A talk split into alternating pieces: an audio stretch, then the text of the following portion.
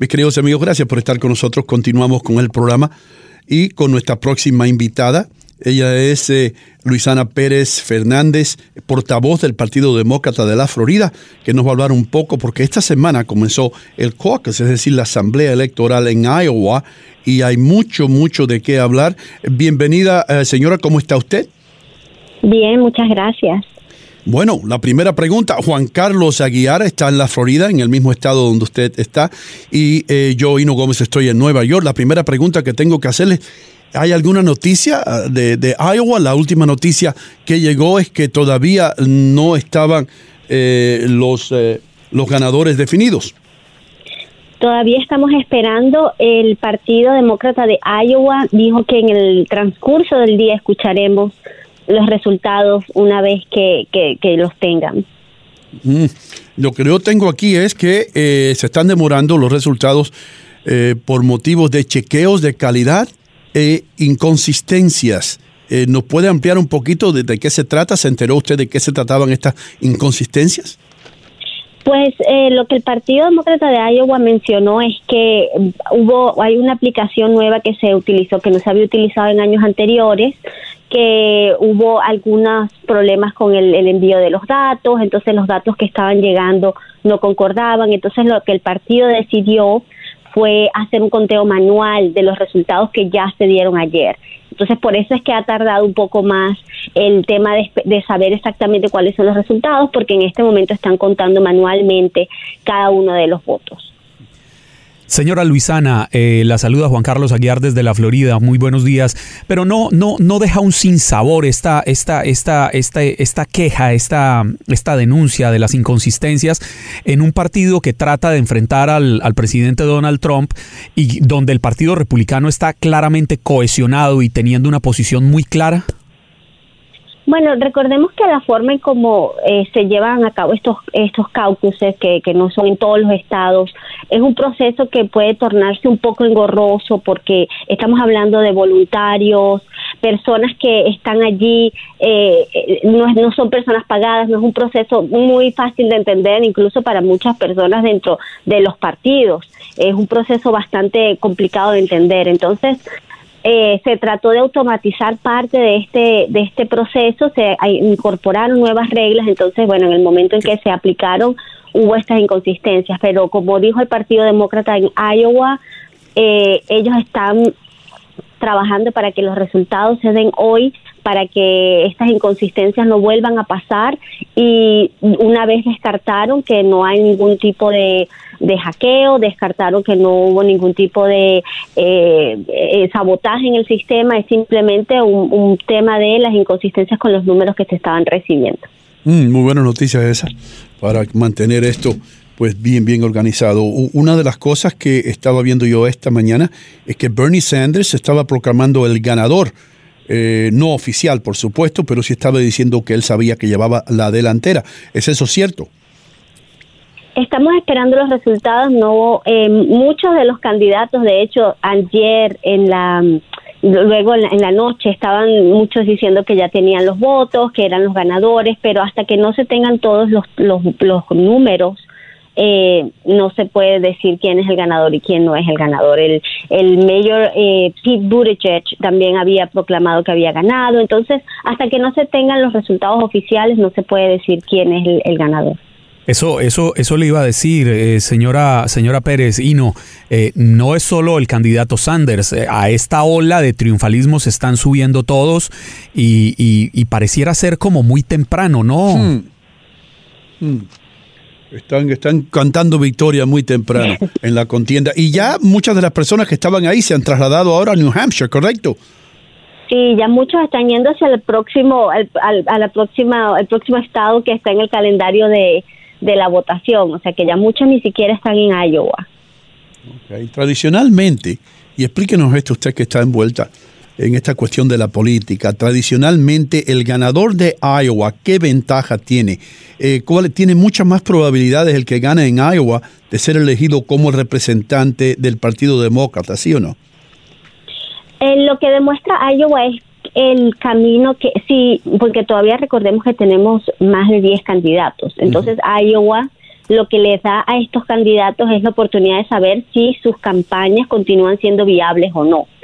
Eh, recordemos solamente, Iowa solamente le entrega a los candidatos 41 delegados, entonces eh, es, la, es el comienzo para ver cuán, cuán, cuánto el público quiere esta candidatura, más allá de entregarles la, la, la nominación, lo que hace Iowa es abrirles ese camino de si su candidatura es algo que el pueblo quiere, si su candidatura es algo después de tanto, tantos meses trabajando, si esta candidatura es viable o no es viable.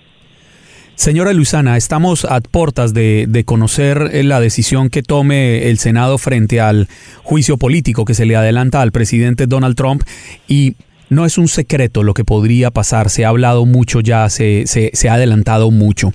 En caso de que el presidente, como todo parece indicar, eh, salga absuelto de todo este episodio, eh, ¿sienten ustedes desde el Partido Demócrata que quedaría fortalecido para enfrentar el candidato que ustedes elijan? Sí, después del, proceso del impeachment, esperando a mañana a ver cuál va a ser la decisión, eh, los demócratas tomamos un camino que era el de defender la democracia por encima de lo que están haciendo los republicanos y el presidente Trump, que es defender eh, su partido sobre, sobre el país. Y este proceso de impeachment, estas últimas semanas, sobre todo luego de las declaraciones de Bolton, ha sido muy interesante ver cómo los demócratas tomaron el camino correcto y han salido fortalecidos de esta discusión del impeachment, porque ha quedado una vez más demostrado que el presidente cometió un error, cometió una falta y el pueblo americano ha pedido que se lleve al presidente a juicio. El pueblo americano han subido las encuestas en cuanto al número de personas que está pidiendo que se investigue, que se escuche de los testigos. Entonces, estas últimas dos semanas quedó demostrado que el Partido Demócrata tomó el camino correcto al decidir eh, iniciar el, este camino al impeachment y poner sobre sobre la mesa lo, que el presidente hizo y cómo ha tratado de beneficiarse a sí mismo utilizando eh, su silla presidencial.